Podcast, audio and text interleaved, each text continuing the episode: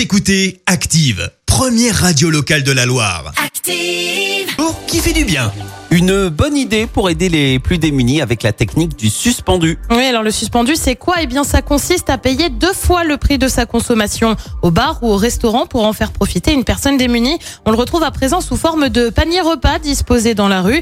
En France, c'est à Rennes qu'est née l'idée de proposer des paniers suspendus. Le principe consiste à déposer des denrées alimentaires euh, dans des paniers prévus à cet effet. Une attention qui s'adresse d'abord aux personnes démunies qui souffrent davantage en cette période difficile. Par exemple, les sans-abri, mais aussi les étudiants ou encore les mères de familles isolées. L'initiative rennaise a fait parler d'elle et s'est étendue à d'autres villes de France comme à Toulouse, par exemple dans le quartier des Minimes. Une supérette a accepté qu'un panier soit installé devant l'enseigne. En plus des clients qui viennent remplir le panier, la gérante elle-même euh, réapprovisionne, le réapprovisionne avec des invendus. Euh, Pour l'instant, on dénombre 7 paniers suspendus à Toulouse. L'objectif, c'est d'en créer 50 dans toute la ville.